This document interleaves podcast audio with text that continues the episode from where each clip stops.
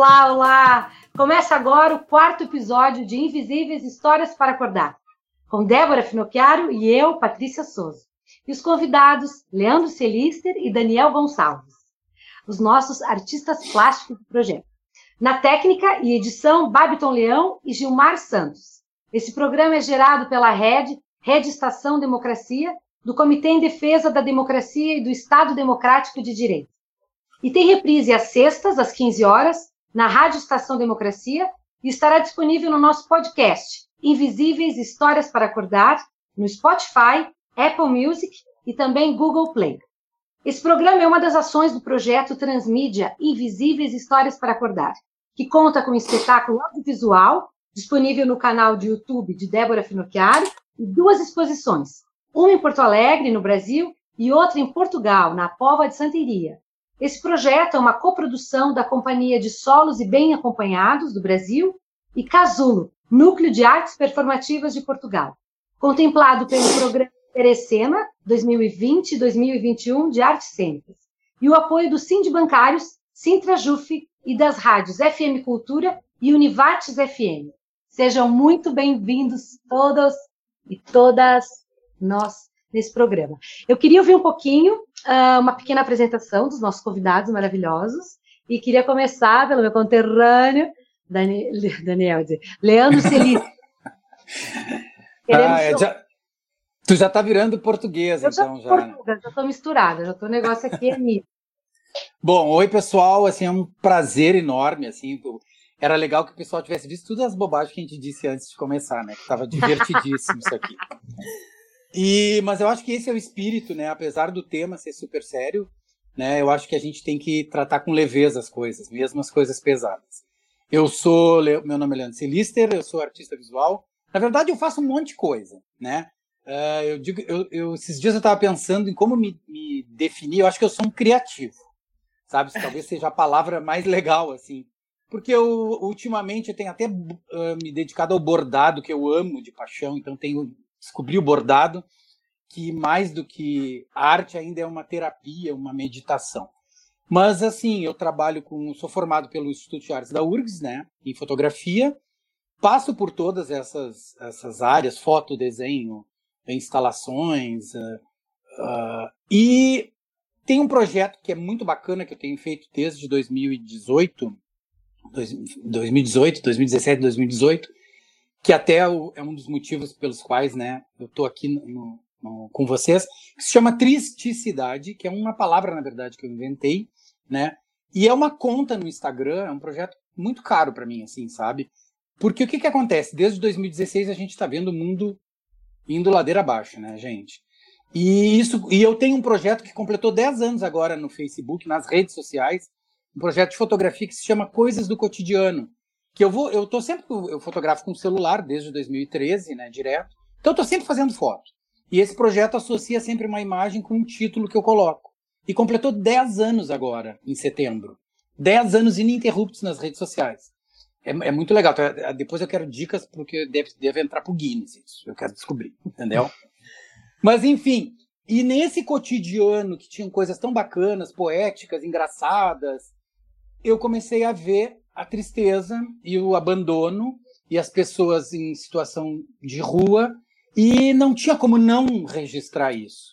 Então eu acabei criando essa conta no Instagram que é Tristicidade, que é onde eu simplesmente deposito essas fotos para mostrar não só o abandono das pessoas, mas o abandono das cidades, o abandono do patrimônio. Ou seja, o nome do projeto é Tristicidade, Cartografias do Abandono e da Invisibilidade. Eu vou parar de falar porque é bem rapidinho, né? Então depois eu falo mais que tem essa hashtag aqui, ó.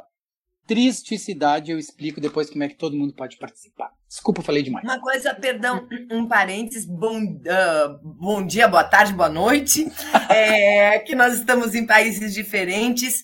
É, é, importante dizer, como esse programa é gerado aqui com imagens, e vai também tá, estar disponível no meu canal do YouTube com as nossas imagens, uh, vai ser, é um podcast, né? Então, para quem estiver só escutando a gente agora, o que o Lê eh, mostrou é hashtag com i, tristicidade.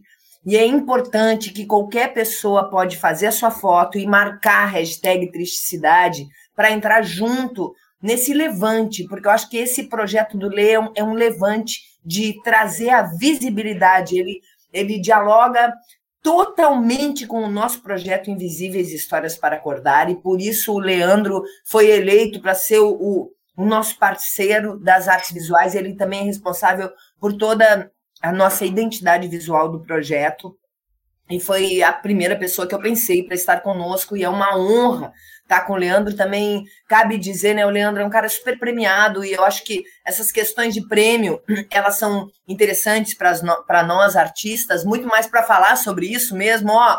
Ter, porque sempre parece que a gente precisa ter o aval para dizer: olha aqui, tem yeah. 30 prêmios, e o Leandro é cara super premiado e que tem um trabalho realmente é, é multimídia, assim. Eu te vejo um artista multimídia, eu me identifico muito também Aliás, a gente é um problema quando se encontra com uma caixa de ideias, que é uma coisa, a gente já são mil projetos que a gente já tem vontade de estender e fazer.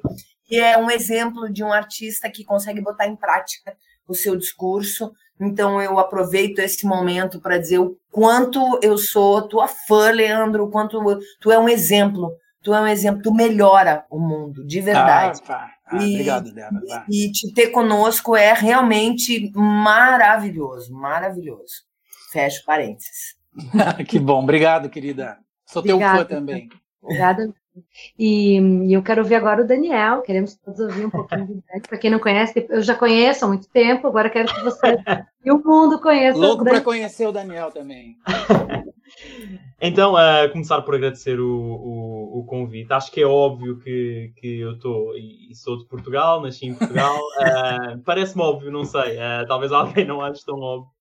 Um, quando recebi o convite para, para este para este projeto foi, foi completamente um no-brainer, porque é, é algo muito importante e, certo, já, falamos, já, já falaremos sobre isso. Acredito que há, há mesmo contextos diferentes entre. Ou seja, o tema acaba por ser geral entre Brasil e Portugal, mas acredito que a abordagem do tema acaba, acaba por, um, por ser diferente e a necessidade de falar dele também acredito seja diferente entre os dois países e acho que isso um, é muito bom ter aqui este, esta oposição entre terras de Vera Cruz e a praia lusitana um, portanto, acho, acho muito, muito importante este projeto.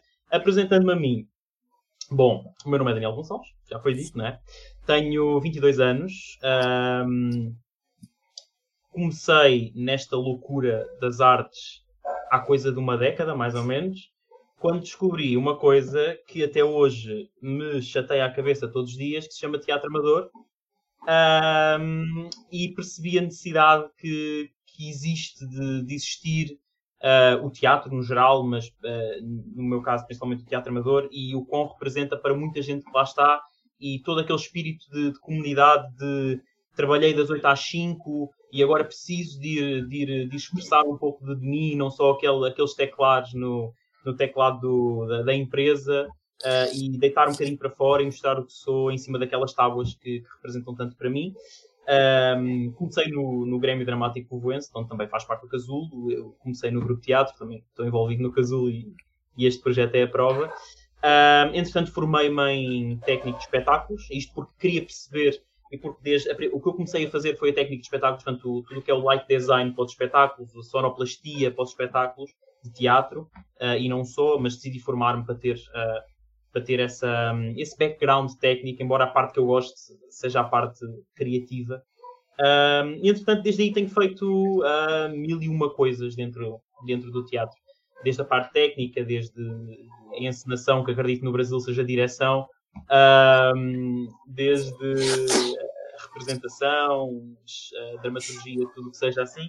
Basicamente faço um pouco do que o teatro é, é, um bocado uma fuga para mim e, e, esta parte artística é toda uma fuga para mim. Eu sou formado em engenharia informática, portanto acho que tem tudo a ver. Um, é, é, uma fuga que me diz, que me diz muito e que, uh, e que significa muito para mim. Portanto, quando, quando fizeram um convite para este, para este projeto, aceitei de imediato e, e, e de certo já, já teremos a oportunidade de falar dos projetos em específico, mas acho que, acho que sim, é isto. Só para uh, terminar a apresentação, que o Daniel está sendo modesto até na coisa. Nós nos conhecemos há, há seis anos, eu, eu, moro em Portugal há sete anos, E desde que eu cheguei, que eu conheci o Grêmio, uh, Leandro, o Grêmio Dramático Povoense, que é essa associação de teatro que tem aqui, ela existe há 130 anos. Ela foi fundada época da, ainda da monarquia, da, da antiga monarquia, e eles se reuniram para, na época, eles se reuniam aqui para tentar os, os, republicanos aqui. Então tinha toda uma veia assim uh, revolucionária nas pessoas que se encontravam para fazer teatro. E para dizer que o Dani nasceu aqui, o Dani desde pequeno, e isso os meus, os meus amigos e colegas contam, tem fotos do Daniel pequenininho.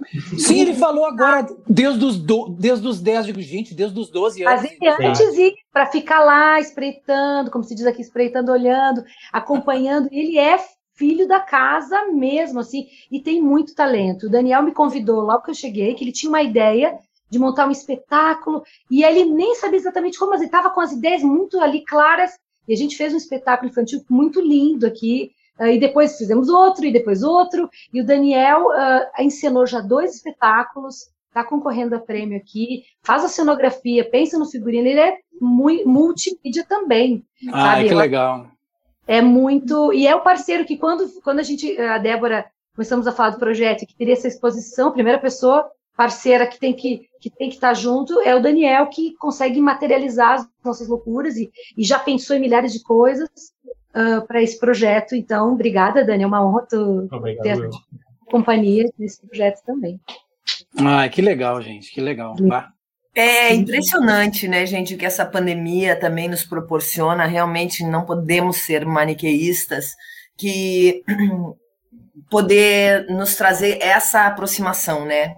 com certeza, se não tivesse a pandemia, dificilmente a gente estaria aqui fazendo esse projeto dessa forma, com essa comunicação tão direta, mesmo tempo que estamos com essa fronteira gigantesca física, uh, nós ultrapassamos todas essas fronteiras para estarmos aqui juntos.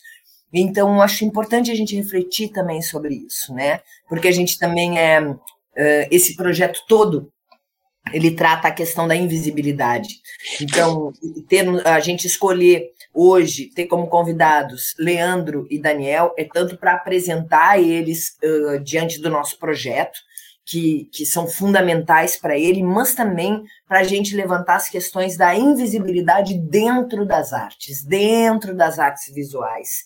Como que é isso? que a gente, como artista também, né? E é até contra, parece contraditório falar isso, porque a arte sempre traz a questão de mostrar, de expor, é claro. E nós vamos falar das nossas exposições também, que fazem parte do projeto Invisíveis Histórias para Acordar, nessa fase que, ele está, nessa coprodução uh, do Iberecena.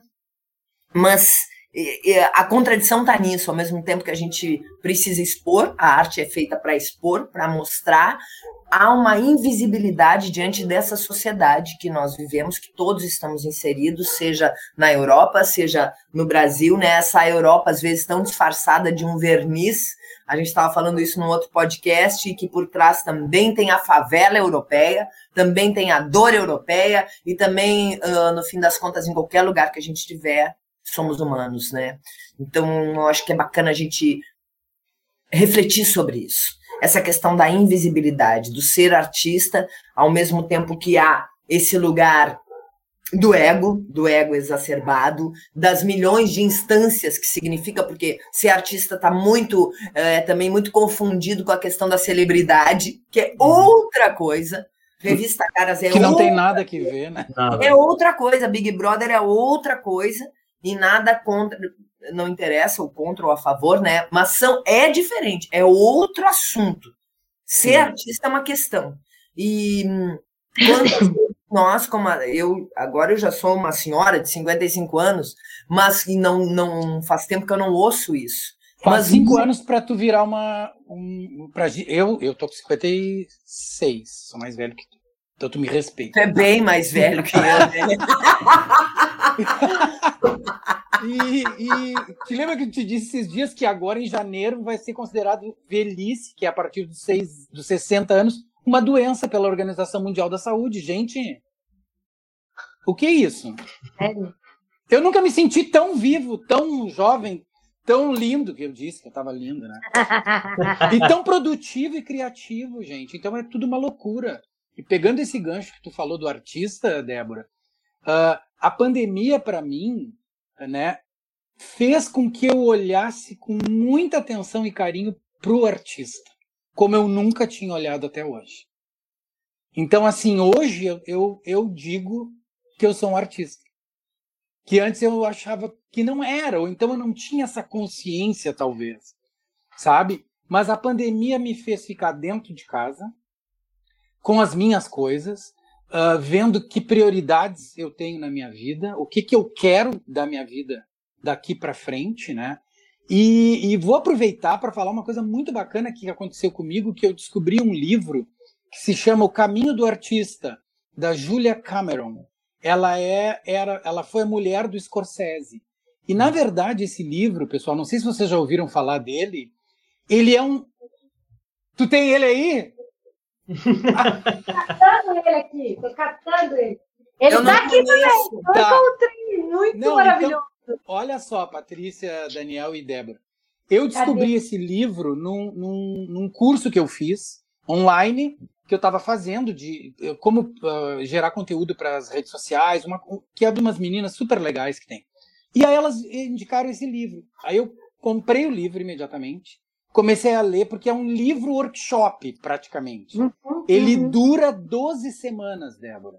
Então, tu tem que fazer durante três meses uh, exercícios. Então, toda semana ela propõe uma série de exercícios e fala sobre questões de, de tu não te assumir, da criatividade. É maravilhoso. Esse livro, para mim, foi divisor de águas. É um guia, né? é um guia é um que guia. te faz olhar para ti próprio, né? Para focar. E aí eu descobri... aqui para mostrar eu, eu comprei eu... ele online, porque eu também estou optando muito por comprar livro online, para não, porque não cabe mais livro aqui em casa, né? E, e aí, então, assim, e o mais legal do livro foi uma coisa que eu descobri que eu tenho muita disciplina, que era uma coisa que eu achei que eu não tinha, que eram as páginas matinais, que ela chama, né?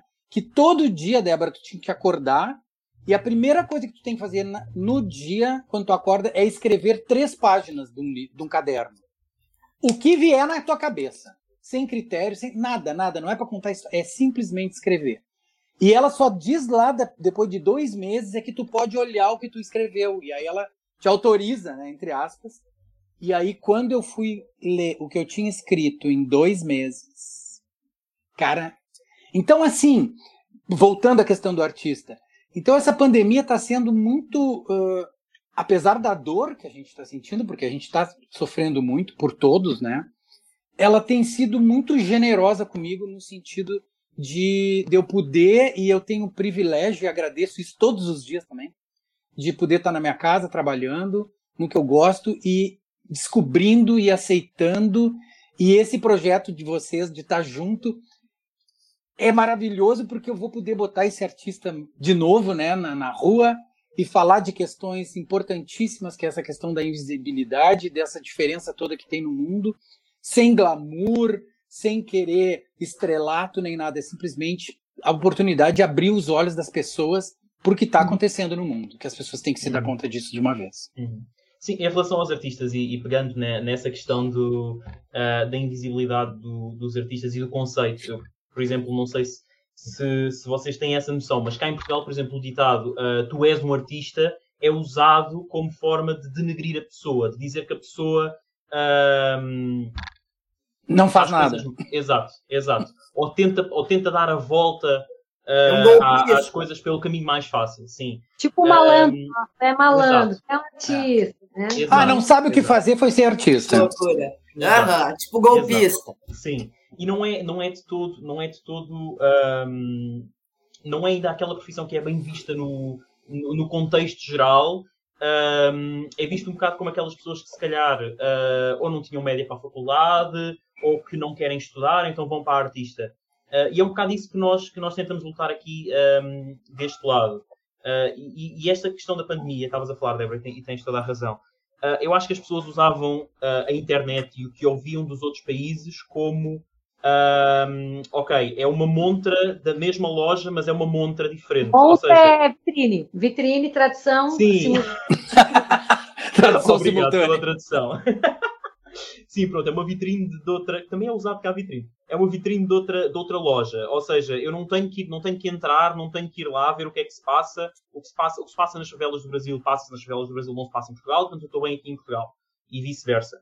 Um, eu acho que isso com a pandemia as pessoas começaram a perceber um bocadinho que não é bem assim. Quando começam a falar com pessoas que à distância de um clique no outro lado do mundo e que passam por coisas que, que são impensáveis como as que temos neste projeto, dá para perceber um pouco dessa, dessa invisibilidade. E, e no que diz respeito aos artistas no, no geral, um, já agora vou, vou realçar uma coisa que foi feita aqui em Portugal. Em Portugal há uma gala de entrega de prémios, como estávamos a falar há bocado, mas neste caso é para a música, mas acho que se encaixa no tema, que se chama os Prémios Play, e que teve uma apresentadora que se chama Filomena Cautela, que é uma apresentadora muito conhecida cá em Portugal e que fez teatro a vida toda e que defende a arte a vida toda.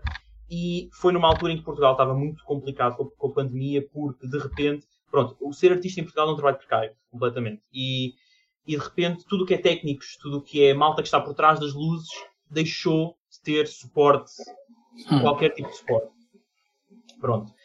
E basicamente o que ela fez naquele, naquela gala foi parar um pouco e mandar as pessoas parar. Ou seja, ela mandou quem estava a iluminar a, o festival deixar de iluminar o festival, ficar tudo às escuras, sem som, sem vídeo, sem câmara, tudo. Só para as pessoas perceberem um bocado, e, e acho que é um bocado o que tentamos fazer com este projeto, que é, nós não precisamos dar a voz às pessoas que estão neste projeto, às mulheres que estão neste projeto, ou quem quer que seja. Porque a voz, elas já a têm e cada uma expressa da forma que a quer expressar. O que nós queremos é parar as pessoas que estão à volta e dizer, ok, isto está a acontecer debaixo dos vossos narizes. E aquilo que estavas a dizer, Débora, de em Portugal ter uma camada de verniz por cima de, de tudo o que é os problemas, é completamente verdade. E não, não, é só em Portugal, é na Europa, como estavas a dizer. Porque há aquele contexto de, da Europa formal, da Europa avançada, da Europa evoluída, que na verdade vai-se vai -se a, a esmiuçar um bocadinho, ir aos bocadinhos da Europa e não é, não é de todo isso, uh, isso que acontece. Portanto, sim, uh, acho que esta pandemia ajudou imenso também. O que se pensou que as pessoas fossem ficar mais invisíveis, por ficarem em casa, ajudou a, a, a, que as pessoas se metessem no lugar daquelas pessoas que, que, que, o são durante todo o ano, quer haja pandemia ou não. Claro. Esse projeto também está acontecendo, está uh, refletindo também num aspecto que eu vejo aqui, enquanto estrangeira que mora, enfim, em outro lugar e, e também consegue, de repente, salta isso mais aos olhos, que é, aqui a Povo de Santeria é na Grande Lisboa. E eu acho que o que tem acontecido com esse projeto, que é uma coisa maravilhosa, e que a gente já vinha fazendo, uh, e que o Grêmio faz, mas que agora, desde que nós uh, estamos trabalhando mais firmemente nos projetos aqui, é colocar a Povo de Santeria no centro, né? Porque as cidades que moram do, ao lado ou ao redor de grandes centros são engolidas por eles, né? E acabam Sim. sendo incríveis. Então eu vejo que essa questão do projeto uh, de nós estarmos participando de um projeto, nós enquanto localidade, né, eu digo, ela acaba, ele acaba uh, trazendo à tona essa questão da invisibilidade uh, geográfica, ou mesmo da questão metropolitana, das cidades dormitórios, dos, dos do, da, da, questão de, geo, de geopolítica, de, dessas questões de, de, como é que chama geocentrismo, não é... Tem uma expressão uh, tem uma expressão que é gentrificação. Né? Que gentrificação. As, os centros das cidades acabam uh, alargando-se e as pessoas têm, têm que sair dos lugares que começam a ficar muito caros, né? E o centro de Lisboa uh, é muito caro, assim como o centro das grandes uh, capitais europeias, é praticamente para turismo, as pessoas para viverem não, não conseguem pagar um aluguel ou, ou mesmo comprar, e acabam indo mais longe. E aí o que acontece que, por exemplo, Aqui na Povo de Santiria é chamada uma cidade dormitório, como a gente tem é, nas grandes cidades ao redor de Porto Alegre, São Paulo, Rio de Janeiro, que também sofrem com essa, entre aspas, invisibilidade, porque acabam sendo engolidas. Né? E as pessoas vão morar ali de costas para a cidade, que é uma coisa que me incomoda desde que eu vim morar aqui. As pessoas não se preocuparem com a história desse lugar, ou não perceberem isso, não omitirem que moram nesse lugar. Eu conheci pessoas que não diziam que moravam aqui. E quando bah, eu disse, ah, mas pobre canteria. Ah, eu também moro. Poxa, mas tu disseste que morava em Lisboa? Ah, sim, mas eu, enfim, tipo. Negando quero... a própria cidade, né? Tem uma vergonha, claro, porque não, não considera, né? É, uma, é um bairro, é como se fosse um bairro de Lisboa, mas é, eu tenho uma, uma, uma, uma afeição, né? Eu, eu moro aqui, os meus filhos nasceram aqui, eu tenho uma, uma relação com esse lugar, embora seja brasileira e tenha morro de saudades do meu país e das minhas, das minhas meus amigos, da minha família, mas eu moro aqui e eu entendo essa, essa dificuldade. O projeto está sendo muito interessante nessa questão de invisibilidade geográfica, de trazer agora aqui como um polo, né, de, de, continuar dentro dessa linha que a gente, tanto pelo Grêmio ou pelo Casulo, batemos o pé, é um novo centro, a gente está querendo, e quando a gente tem convidado para virem para cá, fizemos festivais aqui, a ideia é as pessoas vêm para cá e dizem, nossa, mas é muito legal aqui, como é que as pessoas não falam daqui? Ou como é que não conhecem? Então, o fato de montar, de mostrar, de fazer uma exposição num lugar que não é o centro uh, considerado, digamos, um centro cultural, né, no sentido capital, mas é o nosso centro cultural aqui, é uma questão de valorizar esse espaço, sabe? Eu acho que é bem, eu estou bem feliz também duplamente, assim, pela questão que está se fomentando também isso. Para nós é um desafio também e uma bandeira, né? Daniel, Daniel, quando a gente conversa, a gente está pensando como é que esse, como é que esse nosso trabalho vai ser visto quando as portas estão fechadas. Nós temos uma fachada em vidro e a ideia é que a gente faça uma espécie de vitrine quando, né? Não abre todos os dias a nossa, a nossa sede, mas quando ela está aberta, as pessoas vão entrar e vão ver. Quando está fechada, estão vendo também. Porque que a ótimo. ideia é que ela seja iluminada, que ela seja de dia e de noite. É uma, é uma, é uma mostra que a ideia é que ela fique todo o tempo, bem forte. Ah, que legal. É legal Mas... isso. Uhum. Sim, é tão interessante. Passam... Vai, vai, Débora, vai, vai. Não fala, Daniel. Não, o que eu estava a dizer é que às vezes as pessoas passam pelo. Por exemplo, nós cá temos grandes uh, salas de espetáculo. Temos um teatro Dona Maria II, temos um teatro São Luís, que são grandes monumentos e onde as pessoas estão habituadas a ver teatro. Uh, mas às vezes as pessoas passam por, por salas como, como as nossas um, e, é, é uma questão de passar. Ou seja, por exemplo, nós, eh, é engraçado dizer, nós, a nossa sala está na mesma rua dos Correios municipais, dos Correios aqui da, da cidade. E nós costumamos dizer que as pessoas passam por nós para ir ao correio, porque olhar para o lado, não, as pessoas não têm, essa, não têm essa, essa necessidade. E é isso que nós queremos, é isso que nós queremos fazer, é dar um bocado essa, um, essa chamar a atenção às pessoas para que existe cultura na Póvoa. E a Póvoa nem é a pior freguesia da zona suburbana de Lisboa, porque na verdade é uma das que tem mais população, mas existem outras zonas na, na, na zona suburbana de Lisboa, e quem diz Lisboa diz do Porto, no Alentejo, onde for, onde é feita cultura com tanta qualidade que as pessoas às vezes pensam que não, para, para ver qualidade tem que ir ali ao centro de Lisboa porque, porque é lá que que, que, se vive. Eu penso um bocado, não sei se vocês viram, mas eu penso um bocado no, no, no filme, no, nos Hunger Games, em que tem o centro, o Capitólio, que é o centro principal da história, e depois há distritos à volta. Ah, nos Jogos Vorazes, que nos no Jogos Vorazes, exatamente. Pronto, é um bocado isso, é, é um bocado essa né? separação. Uhum. É. É. E sabe que é, é, tão.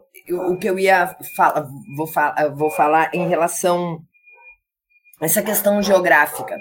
Se aí tem esse problema, aqui tem esse problema triplicado.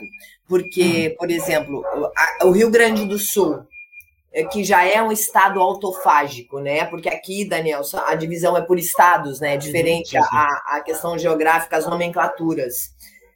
Não existe, não se fala em cultura, é, é raro falar, se fala eh, das outras cidades que estão no entorno. Então, às vezes, se houver, ah, tem um, um, um, grupo que se destaca, que é o de Pernas Pro Ar em Canoas. É uma exceção. Ou se nós formos falar, daí tem Caxias, porque é uma cidade um pouco maior. Aí tem Natal Luz de Gramado e o Festival de Cinema de Gramado. Mas são questões pontuais e não uma valorização dos artistas. Uhum. Então, tem núcleos de artistas, por exemplo, ali na região de Morro Reuter. Tem vários artistas que moram lá. Tem um espaço, por exemplo, da Cláudia, que é uma coisa impressionante, né, Leandro, ali no Morro Reuter. É um, é um, uh, é um ateliê, uh, é uma exposição a céu aberto, é um trabalho fantástico que ela tem e, e que se Algumas pessoas conhecem, sim, mas é tudo muito pontual e raro. Não há uma valorização real e uma abertura. Eu, eu, eu vi esse contraponto muito forte quando eu fiz a minha primeira turnê no Nordeste onde eu vi que Pernambuco é um estado que valoriza as cidades do entorno. Por exemplo, o maior festival de, de artes de inverno de artes do Brasil é em Garanhuns. É uma cidade do interior de Pernambuco. Sim. Né? Ou uh, a, toda aquela região que tem ali um, que Caruaru, por exemplo, uh, que tem os mestres da cultura popular, ou a própria região do Cariri, no Ceará, uh, tem uma outra relação com o interior que aqui no nosso estado, Rio Grande do Sul, não tem, e como em vários outros lugares do mundo, como vocês estão falando a respeito de Pova de Santa Iria, que, que é invisibilizada também. Então, essa questão da invisibilidade. Outra, outra coisa que que eu acho fundamental de ser falado e que para pessoas que não trabalham com arte ou com teatro talvez nunca tenham pensado sobre isso. Os técnicos geralmente são invisibilizados. Uhum. Uh, então, como a gente conseguir olhar, eu acho que a questão da invisibilidade está muito ligada a um olhar mais horizontal diante do ser humano.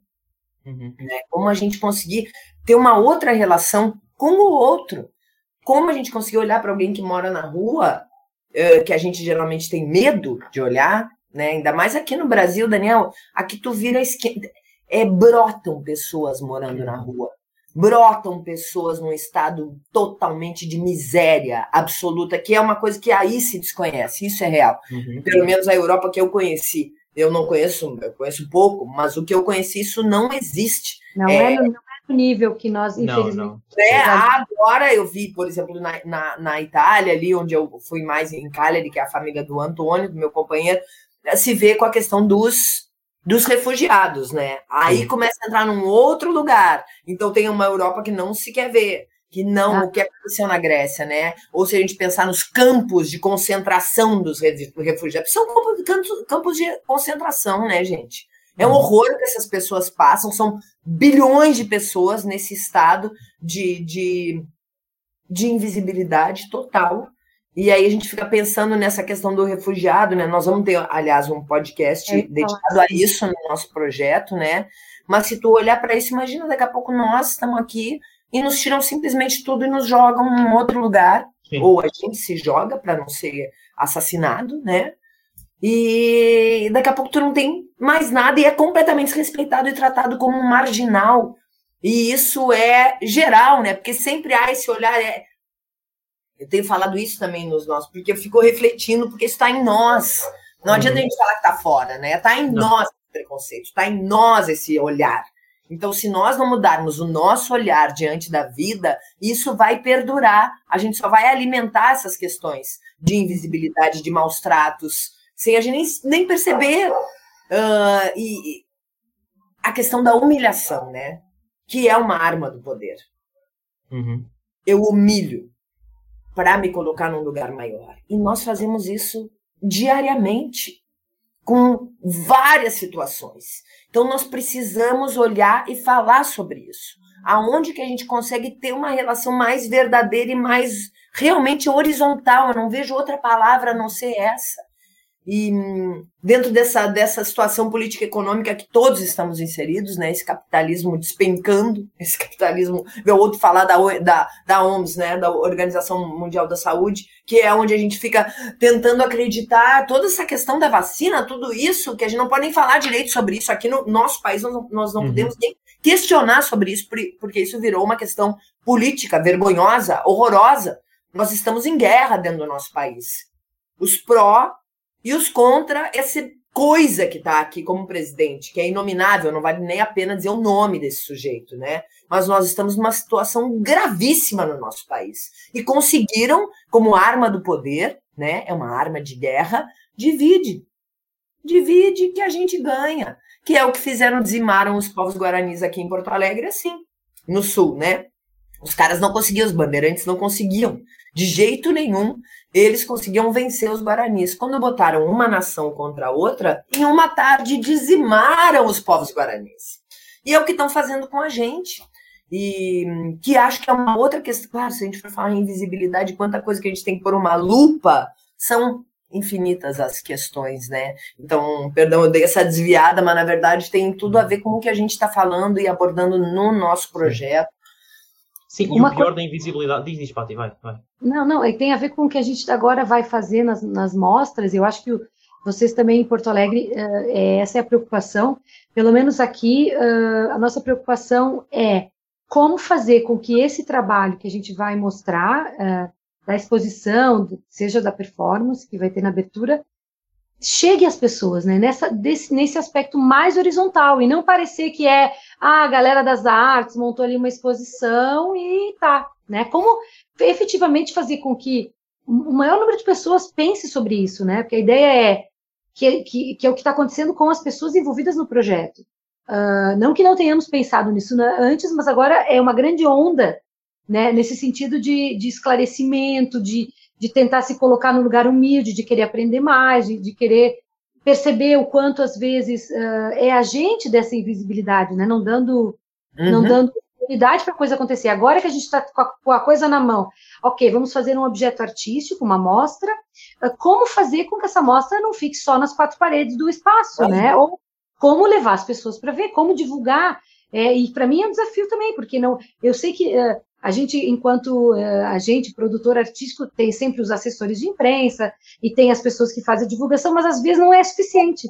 Né? Nós conversamos outro dia com aquela procuradora que trabalha com os presídios, uh, ela disse, esse podcast não vai ser visto pelas presidiárias. Né? Como fazer, o que, que a gente tem que fazer para que uh, não fique só o nosso produto consumido pelas pessoas que consomem arte? a nossa bolha, né? né? Que fique na nossa bolha artística ou, e que chegue para outras pessoas que de repente, sabe, a tia do café, do armazém, que vem ali ver o que é. De repente, uma coisa que a gente está pensando é de fazer as ações, uh, fazer mesmo no sentido de onda, assim, alargando anéis, que a gente vai, uh, tipo, comentando com as pessoas que estão próximas. Por exemplo, o Daniel comentou que na nossa rua ele tem os correios. Falar com as pessoas do correio, pedir para divulgar ali para entender, olha, aqui tem uma mostra sobre essa questão. Falar com as pessoas que têm os, os comércios ali, porque às vezes a gente, de repente, se preocupa em divulgar num jornal, num site de cultura, e o tio da esquina que vende o café podia eh, saber e podia ir lá e, e se interessar ele também, não ele se preocupar em ficar na bolha dele ali, né? De como fazer um movimento de consciência, de, de né, uma gotinha, um passinho uh, que a gente vai ter que fazer também de guerrilha, né? De, de divulgar isso mesmo. E como fazer também uh, que essa pessoa que não é da minha bolha, que não fala a mesma língua que eu, em todos os sentidos, né, a mesma língua, um, se identifique e perceba que ela também é invisibilizada, que ela também humilha, que é como que a gente consegue trazer uh, essa um, uma outra perspectiva. Aliás, é isso que vem norteando, assim, uh, pelo menos o meu caminho há muito tempo e, e vejo essa identificação com o com o Leandro também, de, de, desse fazer, de fazer uso da arte para poder criar novas perspectivas, né? Uh, faz, e eu não tenho mais dúvida que isso é efetivo, que isso é real e que através da arte a gente consegue isso, sabe? E, e essa ideia, Paty, que tu falou de, de buscar o entorno, isso é uma vantagem de estar num lugar menor. Tu consegue conhecer o cara da esquina, o cara da padaria já aqui, né, que é uma cidade, é uma capital, ah, nós temos mais dificuldade, né, e mais miséria. Estamos falando de um Brasil destroçado. Estamos falando de uma cidade destroçada. Ontem fiquei sabendo que o tal do prefeito aqui também, inominável, o sujeito vai privatizar a usina do gasômetro.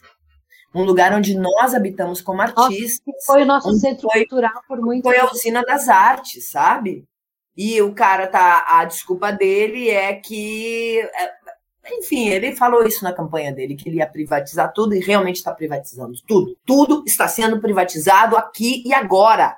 O, o governador também privatizou. Uh, tá, tá, um caos, é um caos, minha gente. É um caos que nós estamos vendo. Pode ser claro que tem pessoas que têm outra visão, outra opinião, mas a privatização é, é, é um grande golpe, né? O cara destroça para dizer, não, o único jeito para dar um jeito, então a gente sucateia para. É, é, é, nós precisamos tirar esses véus, né, para conseguir ter um, um, olhar mais amplo diante das, das situações, né? Porque quando a gente vê, já está lá.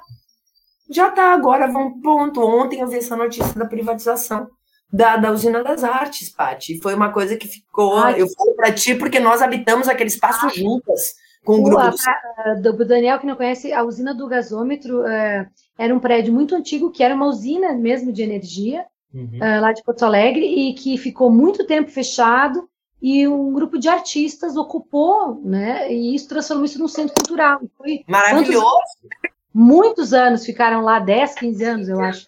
Depois, alguns depois, anos atrás.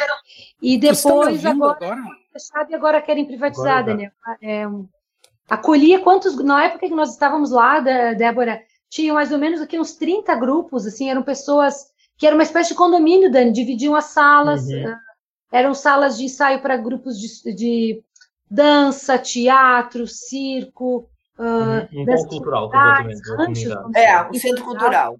Era muito lindo, era muito Oi, lindo. pessoal. Olha só, ah, desculpem porque eu não sei o que aconteceu. Eu acabei, eu estava escutando todo o papo louco para falar e falava e ninguém me ouvia, então enfim. Ui, tu ficou falando. então agora tu fala tudo, Lê. Fala, Lê, passando eu, eu, sim, eu tenho que anotar tudo que vocês falaram, porque eu estava louco para falar, agoniado, e eu não, eu não conseguia. Mas assim, ó, sobre, sobre a usina, Débora, eu fiquei sabendo que ela nem pertence a Porto Alegre, tu acredita disso? Ela não é não. de Porto Alegre. Então é, é, é, surreal, sabe, o que está acontecendo. Assim. É surreal. E, e, a questão da invisibilidade que vocês estavam falando um pouquinho antes, uh, o, no meu trabalho específico ali, tem uma questão que foi muito.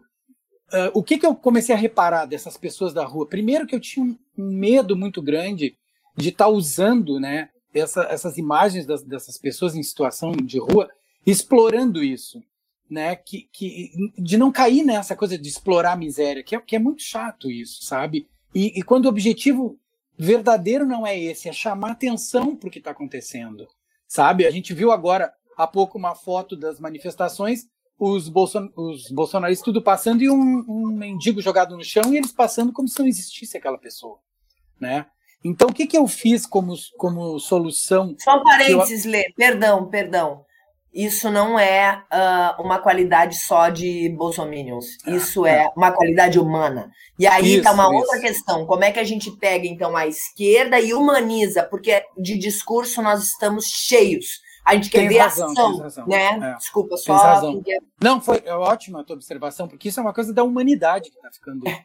perdendo a humanidade, né? E aí o que, que eu fiz? Eu joguei essas imagens e me dei conta que se eu jogasse essas imagens para o chão, eu ia causar exatamente isso. O que, que as pessoas fazem hoje? Elas estão andando na rua, elas olham é, essas pessoas comendo em lata de lixo, abandonadas, morando na rua, o que, que elas fazem? Elas viram para o chão para não olhar. Então, no momento que eu desloco Tem medo.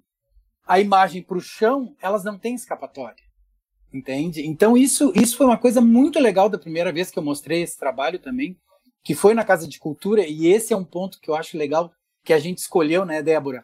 A Casa de Cultura Mário Quintana, que é um espaço queridíssimo aqui de Porto Alegre, né? É, é, é o espaço, acho que, Daniel, é, era um antigo hotel onde o Mário Quintana, o nosso maior poeta, assim, viveu, uhum. sabe? E, e, é um prédio lindo de sete, oito andares, assim, tá, tá, tá bem cuidado, isso é uma coisa bem boa. E nós escolhemos a Casa de Cultura e eu me lembro quando nós fomos fazer, eu disse para Débora, Débora, tem que ser um canto, sabe? Uh, é, para acolher esta dor, assim, sabe? Eu tô pensando agora, eu tô bem uhum. louco, gente. Eu, eu, fiquei ouvindo vocês, não conseguia falar, tava bem louco. aí, e aí, então, a gente escolheu esse canto aonde as pessoas. No térreo, ou seja, o acesso vai ser muito uh, fácil para o trabalho, né? A própria performance e tudo. E aí eu acho que é bem isso que a Patrícia também estava falando, da gente ir alargando e furando essas bolhas para que elas comecem a se comunicar todas, entendeu? A gente tem que uhum. furar bolha, gente. Sabe? Furar bolha para todas ficarem dentro de uma só. É assim que a gente vai mudar as coisas, né? E trazer essa pessoa que está ali, o, o, o, tem um monte de gente que trabalha ali, o, o flor, a florista, o cara da tendinha de, de, de fruta, o jornaleiro, sabe? os próprios catadores de papel que tem, sabe? Tem que levar essa gente para lá porque talvez eles nos digam, a partir de perceber o trabalho, coisas que vão ser muito esclarecedoras para a gente, para ajudar a gente a ir uhum. adiante nisso aí. Da, da gente ah, desculpa, colocar. Falei.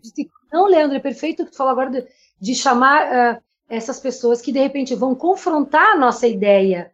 De repente Exato. pode dizer, tá, mas, uh, mas não é bem assim. Tem que. Da gente se colocar nesse lugar de aprender também, porque não é fácil. A gente às vezes faz um, uma, uma frase, um comentário, acha que está falando e, e, acha que está, e em nome de quem, né? De repente, como, como a Débora comenta, nós estamos numa situação, numa posição privilegiada, não passamos uh, por muitas coisas que, que, a gente sente, né, e que viu dos trabalhos, embora soframos outras espécies de invisibilidade e preconceito e, e, e tudo mais, mas como sair desse lugar, que a gente senão fica também querendo olhar de cima e é olhar na mesma altura e não é nem não é uma uhum. questão é, é, é horizontal mesmo o negócio Uhum. Eu, posso, eu, quero trazer para vocês uma. Antes de passar a palavra para o Dani, a, a, a, Rosina, que é uma chave fundamental, é uma pessoa fundamental nesse projeto, porque parte dos textos dela, o meu desejo de fazer invisíveis histórias para acordar, vem da trilogia da Rosina, Mulheres Perdidas e Achadas e Contos Sem Fadas, é, e que é a mentora do jornal Boca de Rua, que a primeira parte do nosso audiovisual que fizemos ano passado foi que tem 14 minutos e está disponível no meu canal do YouTube, são relatos reais de moradoras de rua. E que vem do jornal Boca de Rua, Daniel, para tu que uhum. não conhece, é um jornal escrito uh, por e, e, editado e produzido por moradores de rua. É um dos trabalhos mais fantásticos que existe nesse país. Tem mais uhum. de 15 anos, é uma coisa incrível, é um exemplo de respeito, de cuidado, enfim tem que conhecer, é, é uhum. demais. E a Rosina falou uma coisa aquele dia no, na, na, nossa live, Paty, que ela disse a gente não pode ter, que eu falei da questão do lugar de fala, né? Disso, Isso. ah, eu branca, nunca passei fome, como é que eu vou falar de alguém que mora na rua, ou de alguém que tem a pele negra e que sofre preconceito, ou disso. E, e, nós falamos sobre porque eu sempre penso, eu quero falar sobre isso. Eu não sou isso, mas eu quero falar sobre isso. Eu quero aprender sobre isso e me coloco num lugar de a minha fala, um lugar de ser humano, porque eu carrego dentro de mim essas mazelas. E porque eu acredito que onde há um humilhado, há todos somos humilhados. Então, como é que eu me busco dentro de mim acesso a esses registros, essa memória do mundo que está em todos e todas nós? Nós carregamos a memória do mundo.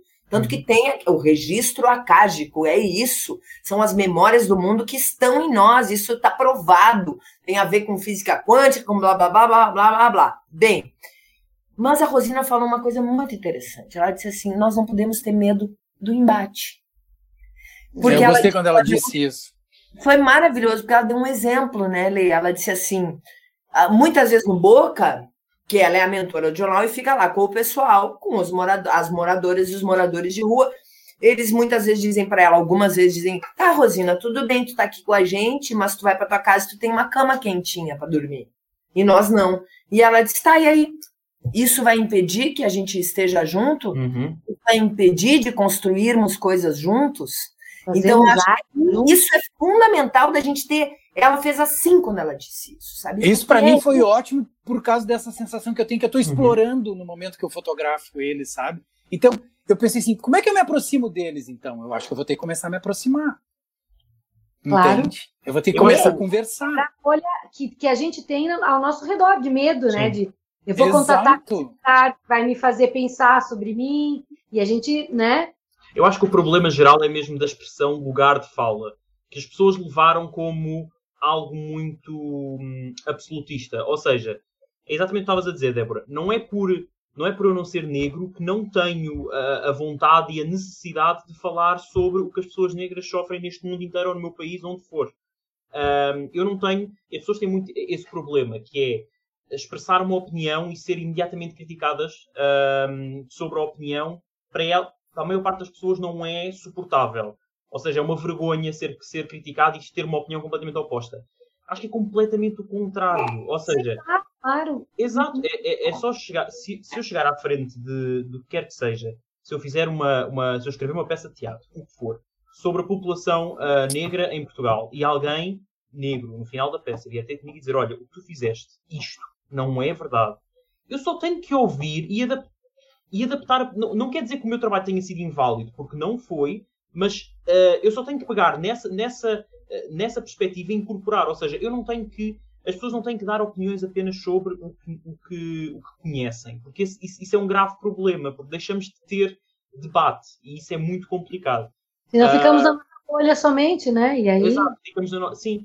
E, por exemplo, um, um, exemplo que me levou bastante a sair da bolha foi, espero, Patrícia, que, que, que me permitas dizer isto, Um, pouco depois da Patrícia vir para, para Portugal, eu e ela fomos ver uma sala de espetáculos onde íamos fazer uh, uma peça de teatro, fomos visitar a sala dois dias antes do espetáculo, coisa assim, e já foi na parte, foi na parte da noite. Entretanto, eu é que ia a conduzir e eu uh, entrei por um caminho escuro, sem luz, e eu vi a Patrícia num estado de, de medo, de, de, de, fechamento completo, que para mim era completamente irracional, porque não, porque não entra na minha, na, na minha cabeça e no meu modo de estar. E foi também a partir daí que eu comecei a perceber um bocadinho que uh, esta questão da horizontalidade é realmente das coisas mais uh, importantes de nós conseguirmos falar dos assuntos que temos a falar, metendo-nos, ou seja, pensando, ok, esta pessoa também existe, faz parte da minha sociedade e por isso eu tenho que perceber como lidar com ela. E estavas a, a, dizer, Débora, da parte política do Brasil, cá em Portugal estamos cada vez uh, também a chegar mais abaixo e mais a esse nível da, da segregação uh, populacional. Vou dar um exemplo muito simples. Houve um político em Portugal que recentemente usou a frase eu sou, eu quero ser o presidente dos portugueses de bem. E as pessoas ficaram, exato, e as pessoas ficaram, quem é que são os portugueses de bem? O que, portugueses de bem. Hum. Exato. Quem é que define isso? Que medo. Medo, Exato. medo. Muito medo, muito medo, muito medo. O mundo está tomado, gente. Uhum, uhum. E, é um, e é, um, é um candidato que uh, tomou como a comunidade cigana, que também está incluída neste projeto, mas que tomou a comunidade cigana como uma alavanca política de porrada, ou seja, se eu der porrada à comunidade cigana, consigo mais votos, e é isso, é isso que assusta e assusta muito. Um, é quando esta questão de, da segregação já está institucionalizada. Ou seja, ah. a invisibilidade já é proposta por quem, por quem supostamente está acima de nós e nos representa. E, e esse para mim, esse para mim é, o, é o grande problema. Estavas a dizer há bocado, Débora, por exemplo, do, dos técnicos. Eu tive um professor meu, quando estava a tirar técnico de espetáculos, que me disse que um técnico de espetáculos só é bom quando as pessoas nem se lembram que ele lá estava durante a peça. Nossa. Fico... Não, não, pode, não pode acontecer, não pode acontecer, porque o trabalho é, é geral e estamos lá todos para isso. E isso é, ah, isso é forçar a invisibilidade. Isso é a raiz do, da, do, do que eles falam do extratismo social artístico Exato. da Exato. cidade. Tu, és, é pra, tu nasceu para ser isso, é isso. E isso uhum. não é uhum. nada, isso é só um trabalho Exato. que não tem importância nenhuma. Olha o absurdo e nas, e nas artes, de uma certa forma, porque técnico, uhum. né, a área é artístico também. Sim. E aí já tem um preconceito.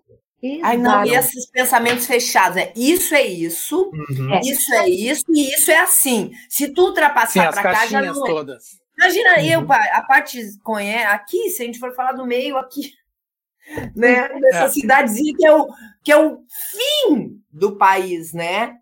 Uhum. Muitas pessoas, assim, uh, que eu, no meu caso, falando bem pessoalmente, eu gosto de trabalhar com pessoas de todas as áreas. Uhum. Me interessa trabalhar com o pessoal da música, com o pessoal das artes visuais, com pessoas agora com os nossos projetos, tenho me envolvido com, com gente com área jurídica. Eu quero todos, eu quero todas. E às vezes essa, o meio teatral, é uma caretice, na verdade. Uhum. Sabe? O meio artístico precisa também mudar a sua perspectiva, porque entra nesse uhum. lugar de eu sou artista. Claro que eu não estou Eu acho que aí é que está o problema, é o ego. O ego sempre está. Ai, gente, é uma chatice. É muito ego, é muito ego. É uma chatice. Sabe? Uhum. E, e, e, acho que, claro, volto a dizer, não é. Não vou generalizar, tem pessoas maravilhosas, mas existe uma egrégora que é forjada com uma ilusão de sucesso. Imagina tu morar aqui, nesse a ilusão de que tu uhum. atingiu, que tu é da classe A do teatro. Que vergonha! Eu chego a ter vergonha diante desse posicionamento. E eu mesma já fui humilhada e falo por final, assim, né, na cabeça.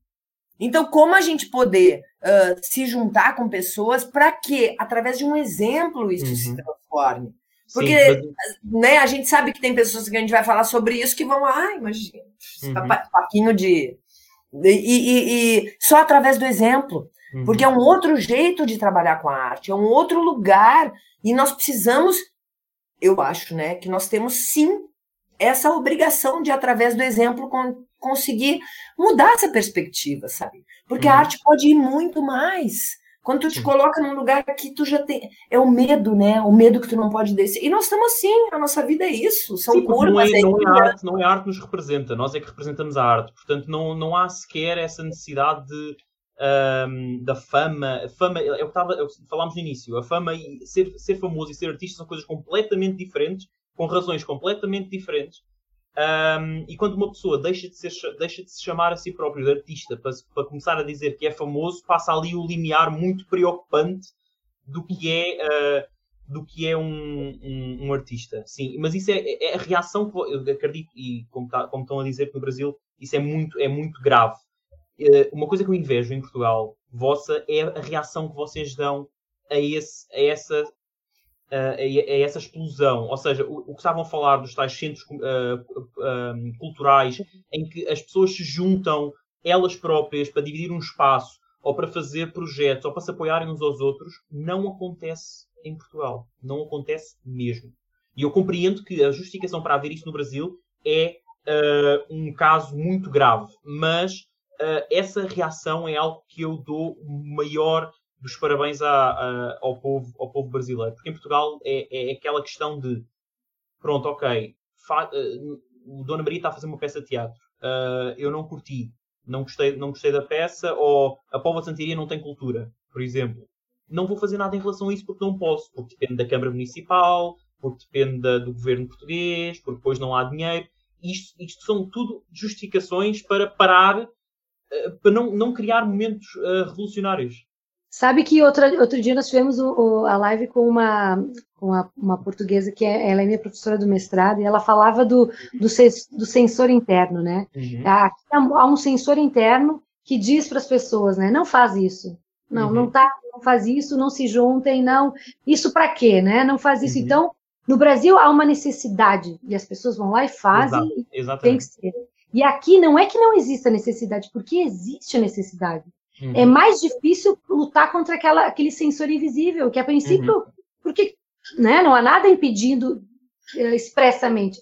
Há, uhum. há uma coisa do, dessa coisa do conservadorismo, uhum. dessa, dessa, dessa voz silenciosa e opressora que isso é, não é de bem, ou isso não é de boa família. Esse, o, o legítimo conservadorismo que a gente está habituado no Rio Grande do Sul também, aqui é exacerbado, então muitas vezes as pessoas querem fazer e nem sabem por onde, porque, né, fechados uhum. nas suas casas, uh, com as suas com as suas pequeneses de cabeça, né, o seu mundo pequeno, e de repente está precisando se encontrar e nem sabe como, né, não desaprendeu porque, né, tá, tá isolado, né, esse isolamento que a gente está vivendo agora, uhum. a, que agora aqui as coisas voltaram a abrir, mas as pessoas daqui a pouco já vão esquecer, vão voltar ao seu padrão, uh, de repente de de uma bitola fechada aqui que não olha para não olha para o lado, né? E tem que a gente tem que fazer esse papel, vai lá e fura aquela bolha e fura aquela e faz se encontrar. Eu quero saber, vão, vão tudo se encontrar porque a gente precisa se encontrar. A fraqueza que eu vejo que, que a gente tem uh, no sentido existencial, muitas vezes que, se, que eu sinto aqui, é dessa falta de possibilidades de encontros. Uhum. Eu acho que um dos grandes méritos desse projeto é justamente vocês estarem em Portugal e nós aqui e provar que essa união, mais do que possível, ela é urgente e necessária. Uhum. Diálogo, diálogo, criar junto. Sim. Gente, olhem só, nós Exatamente. estamos já.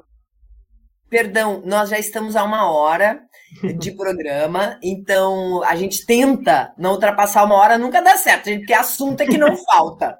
O que, que eu acho que é interessante a gente, antes de finalizar, uh, tentar sintetizar um pouco, né, uh, a questão da exposição mesmo, para o pessoal saber o que, que, eles, o que, que eles vão uh, ver nessas exposições, que cada uma das exposições, tanto elas vão ter a sua estreia no dia 15, no dia 5 de novembro de 2021 e ficaram um mês disponíveis. Em Porto Alegre, uh, na Casa de Cultura Mário Quintana, aproveito para dizer que a Casa de Cultura Mário Quintana é nossa parceira cultural desse projeto, é fundamental nesse projeto, entre outros, uh, agradecer aqui expressamente ao, ao Diego Grossman, que está fazendo uma direção excelente da casa, que é um trabalho, ele está sendo impecável, cuidadoso, e nós precisamos enaltecer essas pessoas, né?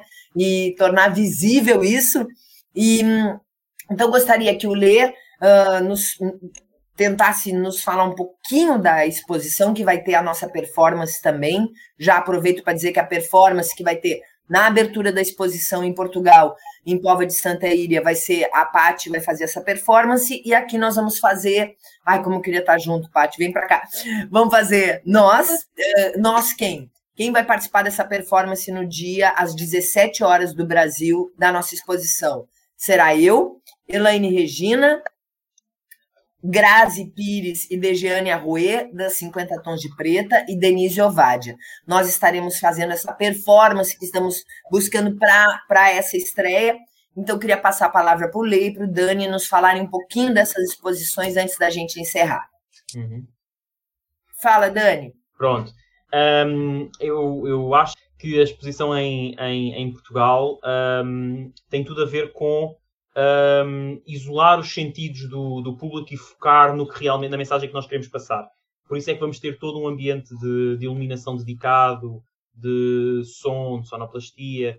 A, a, ideia é mesmo criar um ambiente em que as pessoas saiam daqui, do ambiente em que estão todos os dias e entrem numa coisa que para elas é diferente. Ou seja, não é um quadro pendurado na parede numa exposição qualquer, é um, é um ambiente em que as pessoas entram e de repente chocam, chocam-se com, com a realidade um, das histórias que vão poder um, vão poder uh, ver e ouvir. Um, temos algumas, uh, algumas partes da exposição planeadas, mas vai tudo ter a ver com isto. Ou seja, usar uh, a ilusão da presença, portanto, a, a, luz negra, o que for, para realçar estas, estas, estas mulheres que, como eu disse há pouco tempo, têm a sua voz, não, precisamos que, não precisam que, que, lhes demos voz, mas fazer com que as outras pessoas esqueçam tudo o que está à volta para perceberem que realmente que, que estão ali e que aquelas histórias existem. Nós temos uma, uma ideia também que é de como nós vamos fazer no hall de entrada do espaço, e que é esse que, que ele tá, e tem esse vidro que as pessoas podem ver. A ideia é montar pequenos sets uh, onde, onde vai ter uma, uma espécie de escultura de, dessa, dessa pessoa, dessa mulher, com, com trechos dessa história, né? E o que nós pensamos que tem a ver, uh, não, não, tinha pensado que a gente tinha ligação sem ter conversado, Leandro, uh, porque a ideia é que a gente coloque num, num, num, na, não na altura do olho, mas a gente vai iluminar e vai escurecer é. as partes e vai iluminar a parte que a gente vê que são as, assim, a pessoa que a gente tropeça na rua e que não vê, que está embaixo. Então nós vamos ah, colocar que... lugares que não são de fácil acesso do olhar, mas ela vai estar totalmente iluminada e cenografada para os espaços não convencionais de exposição. Nós encontramos certos nichos na, na, no nosso hall e de, digamos que uma certa disposição vai focar, a luz vai focar o teu olhar para aquele lugar aqui no canto que a gente passa e não vai chamar atenção, é para chamar atenção para aquele lugar. A gente vai usar um pouco da, dessa cenografia do espaço e a iluminação para focar nos discursos. E aí trechos do discurso, um pouco de vão ter, vai estar tá circulando o nosso o nosso vídeo uh, do audiovisual e, e, trechos audíveis dos, dos um, trechos em áudio que a pessoa só escuta com os depoimentos uh, que, que ficam reverberando assim, do tipo, tô ouvindo, isolar os sentidos que o Dani falou nesse sentido, focar a questão do olhar para tornar visível e, e audível, né? Essas vozes essas vozes que estão ali e a gente não vê. Por isso que é questão de, de focar no, no áudio também. Interessante colocar, antes de passar a palavra para o Lê, que o nosso audiovisual, né, ele também é a base, ele vai estar presente em ambas as exposições, e, e ele é composto por relatos reais de grupos de pessoas, de mulheres invisíveis, de presidiárias, moradoras de rua, mulheres parteiras, uh, mulheres vítimas de tráfico humano, ciganas e prostitutas. E esses relatos eh, foram trazidos por nós, atrizes, além da Paty, eu, tem a Amanda Gatti, que é a nossa mega parceira do projeto, que assina a edição, ela, ela trabalha na produção também, Uh, na direção de produção junto comigo. A, a Amandinha é muito fundamental nesse projeto, completamente, a minha sócia, a Amada, e também trazemos outras atrizes junto, que eu já citei algumas, né, a Fernanda Copati, Magda Loitzenbauer, a Marlene, que eu tô apaixonada pela Marlene, pela Andréia, essas atrizes portuguesas que a Paty nos trouxe, gente, elas são demais, demais, eu tô amando elas, Denise Ovádia, Grazi Pires, e, Elaine Regina, esse é o nosso elenco super dessa mulherada, né? E então esses a nossa linguagem são esses relatos dessas mulheres, tem também imagens que a gente trabalhou juntas essa esse desafio de linguagem, né? Como gravar uma coisa num Zoom, como gravar mais de uma atriz ao mesmo tempo, cada uma também na sua casa, tudo feito dessa forma pandêmica, e nós vamos ter muitas narrações com imagens sobrepostas. Então é um audiovisual muito uh, audiovisual. Ai, que tem muita questão do áudio também, né? Quando a parte traz essa coisa de botar o fone e estar tá ouvindo, eu faço a parte das narrações, que são também é, interessantíssimas, né? E todos esses textos vêm dos livros da Rosina, que são textos vindos desses grupos de mulheres, e dos textos que a Paty trouxe por parte de Portugal das ciganas e das mulheres vítimas de tráfico humano. Lê. Tá. Bom, que legal, Paty, essa história. Vai, vão dialogar mesmo os trabalhos, né? Mesmo uhum. sem a gente ter falado, talvez a gente possa até falar para que eles dialoguem mais ainda, né? Agora vão, né? Agora Mas, já assim, É. E o legal, assim, o que eu estou preparando lá é esse canto que a gente achou esse canto que eu cismei que eu queria um canto e cheguei lá, a primeira coisa que a gente viu foi o canto. Foi muito legal. nada, então eu vou, eu vou, eu vou cobrir ele todo com um pano de cena que a Débora tem, que também. O legal é que as coisas estão sendo aproveitadas, sabe? Eu acho isso muito legal, assim, né? Então, porque daí a gente está reciclando também, sabe? Sim. Uh, e isso é muito importante, eu acho, tá? Então vai ter um cenário, vai, vai ser um canto onde vai, vai acontecer a performance, vai ter uma TV passando esse vídeo que a Débora eles estão produzindo, e eu vou uh, imprimir os 10 mandamentos das moradoras de rua, sabe? Que é uma coisa muito legal e vão estar suspensos nessa parede, assim, percorrendo o espaço. E aí eu vou trazer para o chão imagens que eu, antes eu ia fazer caminhos, mas agora eu estou afim que a gente vai mudando, né? Vai mudando. E eu estou afim de fazer como se fosse, sabe aquele brin aquele brincadeira de criança dos das tu vai pulando e chega no céu, aquele? Como é que é o nome daquela brincadeira? Sapata. Aqui é amarelinha, né? Amarelinha. Aqui é, amarelinha. É macaquinha do chinês. É macaquinha. Então, então eu estou pensando em montar dessa forma, sabe? Alguma coisa que dificulte também o acesso uh, para que eles tenham que desviar e cuidar, porque eu acho que tem que ter muito esse cuidado. Eles estão entrando num lugar muito uh, importante e que requer muito a atenção deles, sabe? A solidariedade deles, o entendimento deles, porque está sendo mostrado. Então, o, o, tá indo o trabalho, eu estou fazendo fotos novas, né, imagens novas também. Talvez eu mescle imagens de, de moradores de rua com esses mandamentos do, dos moradores de rua. Ah, eu acho que vai ficar muito, muito bacana isso aí, vai, vai ficar muito impactante. E eu estou muito feliz, desculpem aí essa confusão toda do, do dessa chamada aí que está dando problema para É assim, gente, a gente já está, né? Isso faz parte dessa é. questão virtual, né? Essa, essa uh... questão da dificuldade uh, no acesso, mesmo na exposição, criar essa dificuldade, por acaso é engraçado, porque nós em, em, Portugal vamos fazer uma coisa também parecida, portanto, mais um link, que é nós vamos, uh, ligando com aquela questão de, de haver pouca luz, vamos forrar o chão da sala com os nomes de, destas mulheres em com fita fluorescente. Ou seja, as pessoas vão pela primeira vez perceber que estão realmente a pisar em cima, claro, de uma forma figurativa, mas ah, a pisar em cima, em cima daquelas mulheres. E queremos ver o desconforto na cara das pessoas quando, uh, quando isso acontecer e quando perceberem pela primeira vez o que é que estão a fazer. Um, portanto, é, é, é, engraçado essa parte também. Não, estão conversando muito os projetos. Que legal, gente. E isso de trazer também essa coisa do material reciclado, né? Eu estava olhando, eu moro numa casa, então os nossos cenários, uh, tem vários espetáculos, né? Uh, ficam aqui. E esse pano é de uma peça GPS Gaza, que a gente fez em 2014 e esse tecido era o pano de fundo, e GPS Gaza já trazia essas questões, total, só dizer o nome, né? GPS Gaza. É, e esse pano, a interferência dele foi feita pelo Rodrigo Chalaco. E importante agora, me caiu essa ficha, a importância da gente nominar essas pessoas todas, né? Ter esse cuidado que a gente vai fazendo, e essa coisa de material reciclado, às vezes tu esquece de dar o crédito. Falo por mim.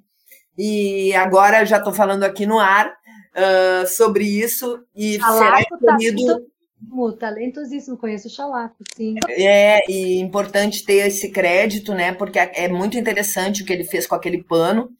E então, gente, infelizmente e felizmente, porque tem muita coisa pela frente aí para fazer, nós temos que encerrar essa, esse mais esse episódio, uh, queridas e queridos ouvintes ou os que, espectadores que estão nos vendo, esse foi o quarto episódio de Invisíveis Histórias para Acordar, que faz parte desse projeto, projeto um, maior, né, esse projeto Transmídia, Invisíveis Histórias para Acordar, que agora está nessa fase, que, que hum, e agora nós estamos aqui, a Paty Souza e eu, Débora, né? E os nossos convidados, nossos artistas visuais, Leandro Celister e Daniel Gonçalves. Na técnica e na edição, nós temos o Babiton Leão e o Gilmar Santos. E a trilha sonora do nosso podcast, desse programa, é de Cal Neto, outro cara que eu amo, que eu adoro, um músico maravilhoso. Esse programa aqui, gravado, ele é gerado pela RED, Rede Estação Democracia do Comitê em Defesa da Democracia e do Estado Democrático de Direito. E tem reprise às sextas-feiras, às 15 horas, na rádio Estação Democracia. Nós temos essa série de, desse podcast Invisíveis Histórias para Acordar, são nove episódios, eles vão sempre ao ar nas quartas-feiras, às 19 horas do Brasil. E, e ele também fica disponível no nosso podcast Invisíveis Histórias para Acordar no Spotify, Apple Music e Google Play.